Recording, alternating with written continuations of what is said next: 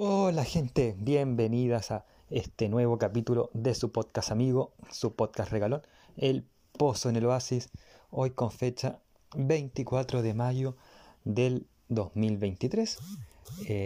24 eh, de mayo, fecha tentativa, como ustedes bien saben, y hoy toca hablar de libros. Hoy vamos a hablar de un libro llamado La ladrona de libros. Es del año 2005 y fue escrita por el autor australiano Marcus Zusak. hoy va a ser mucho más fácil mencionar nombres y apellidos a diferencia del capítulo anterior, lo cual estoy muy agradecido y agradecido también por la audiencia humilde que me dan día a día y la gente que, que me escucha. La ladrona de libros es un libro que tiene una película, pero yo solamente me voy a enfocar en el libro. Si bien la película es muy buena, el libro la supera la película, así que eh, bien, bien ahí, aunque generalmente los libros buenos superan sus versiones de películas cuando lo hay. Eh, sí, voy a mencionar algunas cositas de la película. Por lo pronto también voy a mm, decir que no descarto hablar de la película en el futuro, pero tengo que recordar ciertas cosas porque la vi hace un buen tiempo y omiten personajes en la película y ciertas circunstancias que encuentro importantes. La película, hay, que decirlo, si bien es un poquito peor que o más baja que, el libro, para no decir que la, para no dar a entender que la película es mala, la diferencia mayor y que podría ser como un punto a beneficio de la película es que la película te atrapa a la primera, a buenas y a primera. Y el libro te envuelve poco a poco, entonces va de menos a más. Y quizás las primeras páginas son un poco más, más aburridas, o quizás como yo antes leí un libro que no me gustó, tenía como un poco ese trauma. Pero va el libro de menos a más y la película te atrapa a la primera. También es un poco más difícil leer este libro porque son 10 u 11 partes y con capítulos muy breves en cada parte. Eh, no pasan más, eh, generalmente un capítulo de, cada parte no son más de 10 páginas, más de 10 páginas, a veces es una página. Entonces es como es difícil seguir el hilo o leerlas de un tirón. El libro está enfocado en la Segunda Guerra Mundial y muestra cómo una niña llamada Liesel llega a una familia en una calle, un pueblito cercano a Múnich llamado Hilmerster. Eh, y también trata de la Alemania a inicios de esta guerra que ya les mencioné, más o menos 1939, principios de 1940, y cómo va creciendo esta pequeña Liesel, de 10 años hasta los 14, en un lapso de 4 o 5 años, 14, 15 años tiene hasta el final de la película. Me gusta eh, que el libro sea narrado por un, podríamos decir, ente, a diferencia de otros libros que eh, son narrados en primera persona o en tercera persona. Acá el autor pone a la muerte como narradora de la historia. Y digo narradora porque es una mujer. Y si son muchos los que llegaron a este libro, como yo, por la película, se van a dar cuenta que en la muerte en la película es un hombre, pero acá es una mujer. Yo encuentro que es bastante entretenido.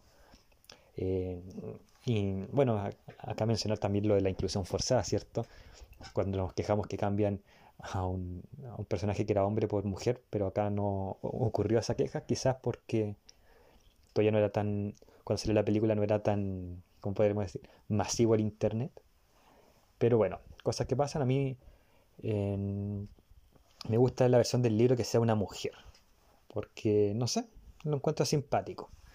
En fin, como dije, el libro está narrada por la muerte, que es una mujer, y que desde el principio nos señala que ser la muerte es sencillamente un trabajo que le tocó, quizás por azares del destino, pero finalmente le tocó.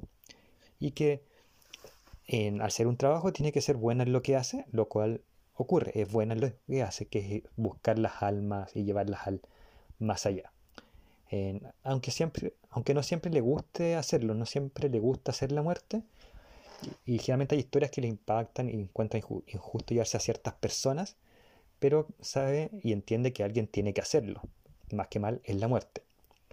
me encanta esto, este enfoque que le da el libro, que sea la narradora de la muerte, no solamente porque es simpático como recurso literario, sino porque pone a la muerte con unos rasgos humanos. Onda, me duele hacer esto, pero debo vivir para, o debo vivir de algo. como ejemplo. Y sí, puse vivir de algo para hacer una ironía, pues que siendo algo como la muerte es irónico que hable de vida, pero bueno, lo puse es un ejemplo de mi autoría.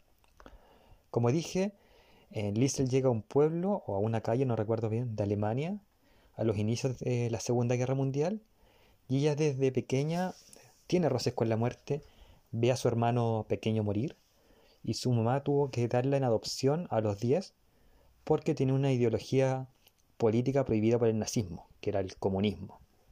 Y luego se entera que también por defender sus ideas su madre, al igual que su padre biológico, muere.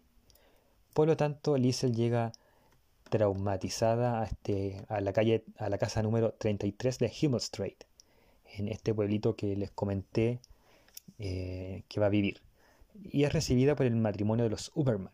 Tenemos a Rosa, que es su madre, su madre adoptiva, pero le dice mamá, que es una mujer muy tosca, que muestra su afecto insultando a los demás, Smauden, algo así, que es como cerda, y Hans, que es un hombre honrado, y que es el personaje que nos recuerda constantemente la humanidad dentro de los periodos difíciles de guerra. Eh, es el personaje más querido por mí, es mi personaje favorito en el libro, y es el personaje más querido por Lizard dentro del libro y dentro de lo que es la vida de esta pequeña y dentro de su desarrollo como persona también. Y es un personaje que uno esperaría que existieran más Hans. Esperaría que ojalá gente como Hans existiera realmente o que hubiera más personas como Hans. Creo que en el mundo actual se necesitan más Hans Uberman. Liesel además tiene a su amiguito Rudy Steiner, un joven soñador, y es el fan número uno de Jesse Owens, que es un corredor de carreras de un atleta como lo que hoy sería Usain Bolt, en, de Estados Unidos, era el hombre más rápido en esa época, y era de raza negra. Y si bien era un corredor de Estados Unidos, corrió en Alemania, de hecho busquen su biografía, es muy, eh, muy buena. Eh, y creo que hizo un capítulo, no me acuerdo si hizo un capítulo de una película que se basa en Jesse Owens, que es Race. Si no la he hecho, porque he hecho muchos capítulos, tengo que hacer una lista de las películas que he hablado, algo que tengo pendiente. Pero si no la he hecho, voy a hacer un capítulo de Race. En fin, es una persona que era odiada por Alemania, sobre todo la Alemania nazi, porque eh, eh, con estos ideales de la raza pura y etcétera. Pero Rudy Steiner quería ser como Jesse Owens. Y él es el mejor amigo de Liesel y siempre quiere intentar robarle un beso a la pequeña Liesel, eh, Rudy. Me cae muy bien ese personaje también. Y Rosa también me gusta mucho. Me recuerda a Rosa Werman a un personaje chileno que se llama Pati Cofre, eh, con sus 15 segunditos.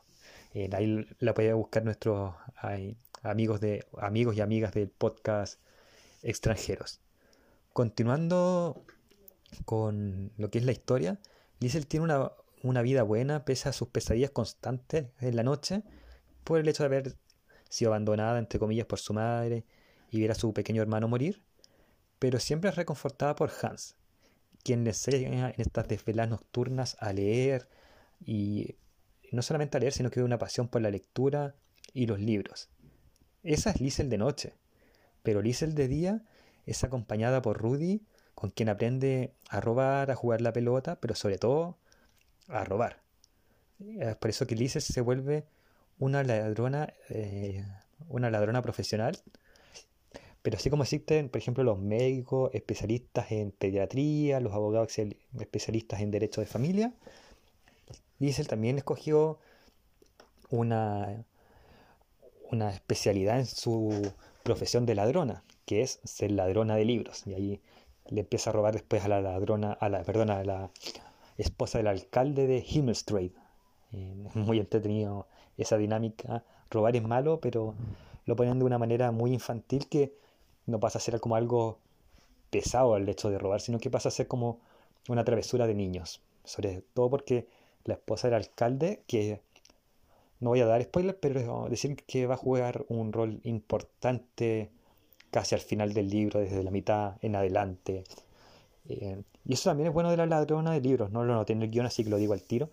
Eh, todas las cosas que van pasando en cada página son muy importantes, pero no lo sabemos hasta, el capítulo final. Entonces, ahí atento cuando lean, y espero que lo lean, La ladrona de libros, porque todos los detalles que va entregando el libro, aunque parezcan poco relevantes, terminan siendo relevantes.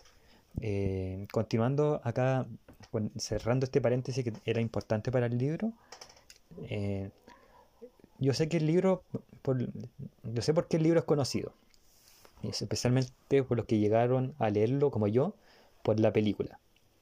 Y es que una gran parte del libro, no todo el libro, pero una gran parte del libro, eh, vemos cómo eh, llega un joven alemán de origen judío, prende judío, llamado Max, a pedir ayuda a los Uberman, quienes tenían algo así como una, una deuda de vida con la familia de Max.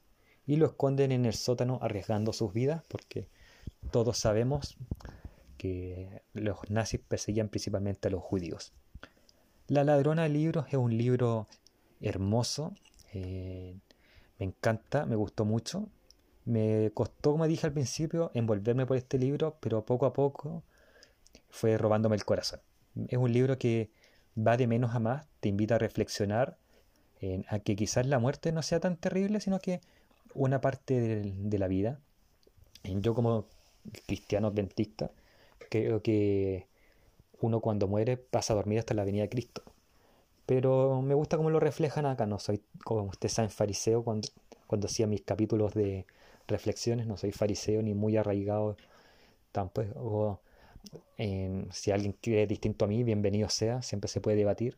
Eh, yo no creo dueño de la verdad lo que más me emociona del libro, sí, es su humanidad.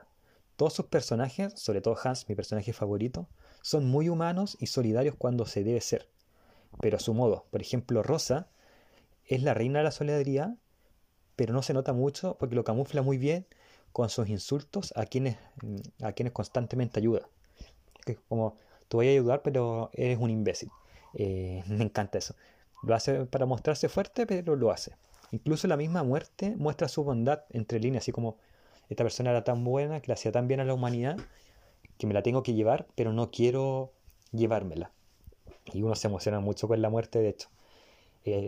Hablando de emoción, cuando lleguen, hay un capítulo de, la parte 10 del libro que se llama eh, El fin del mundo, parte 2. Y tengo que decirlo, me emocionó bastante al borde de las lágrimas me dejó ese capítulo. Es un capítulo de 10 páginas más o menos y se me apretó el pecho y el estómago se me revolvió porque es muy triste. Así que hay ojo con la parte 10 y yo creo que en el capítulo que les acabo de mencionar van a llorar. Así que esa es la recomendación de hoy, el libro La ladrona de libros. Y ese es el capítulo de hoy amigos. En que tengan una buena mitad de semana y nos escuchamos en otra ocasión. Hasta la próxima. Como ustedes saben, el Post en el Oasis tiene algunas pymes que les gusta eh, ayudar, como por ejemplo Trade Games, la mejor tienda de Funcos. Ahí accede a su catálogo online y ve qué productos, Funcos y otras cosas tiene que ofrecer. Cosplay Store Chile, la mejor tienda de accesorios para los cosplayers. Ahí hay lentes, pelucas, ropas, entre otras cosas, ahí en Cosplay Store. Lanas Patas de Lana, accede a los mejores productos referentes a los que les gusta bordar, coser, Vas a encontrar lanas, agujas y muchas más cosas en lana pata de lana. Y mi arte pixel. Ahí vas a ver llaveros, imanes, cuadros y más cosas en formato pixel de tus personajes favoritos de la cultura popular.